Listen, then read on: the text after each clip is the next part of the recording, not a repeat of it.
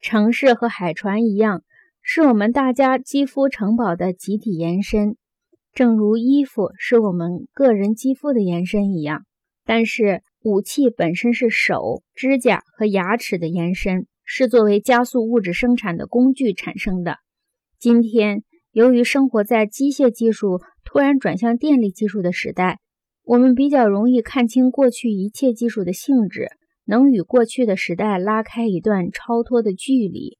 既然我们的新兴电力技术并不是肢体的延伸，而是中枢神经系统的延伸，所以我们把一切技术，包括语言，看成是加工经验的手段，看成是储存和加快信息运动的手段。在此情况下，一切技术都可以被视为武器。这一点是说得通的。过去的战争可以被视为最新的技术的加工过程，这是对难以加工的耐久的材料的加工，是把工业产品迅速倾销到敌方市场，使之达到社会饱和的状态。事实上，战争可以被视为不均等技术之间取得平衡的过程。这一事实能阐明使汤因比困惑的观察。每发明一种新武器，都是一场社会灾难。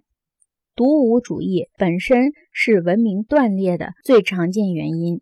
借助独舞主义，罗马把文明即个体本位主义、书面文化和线性结构扩展到许多口头文化的落后部落中。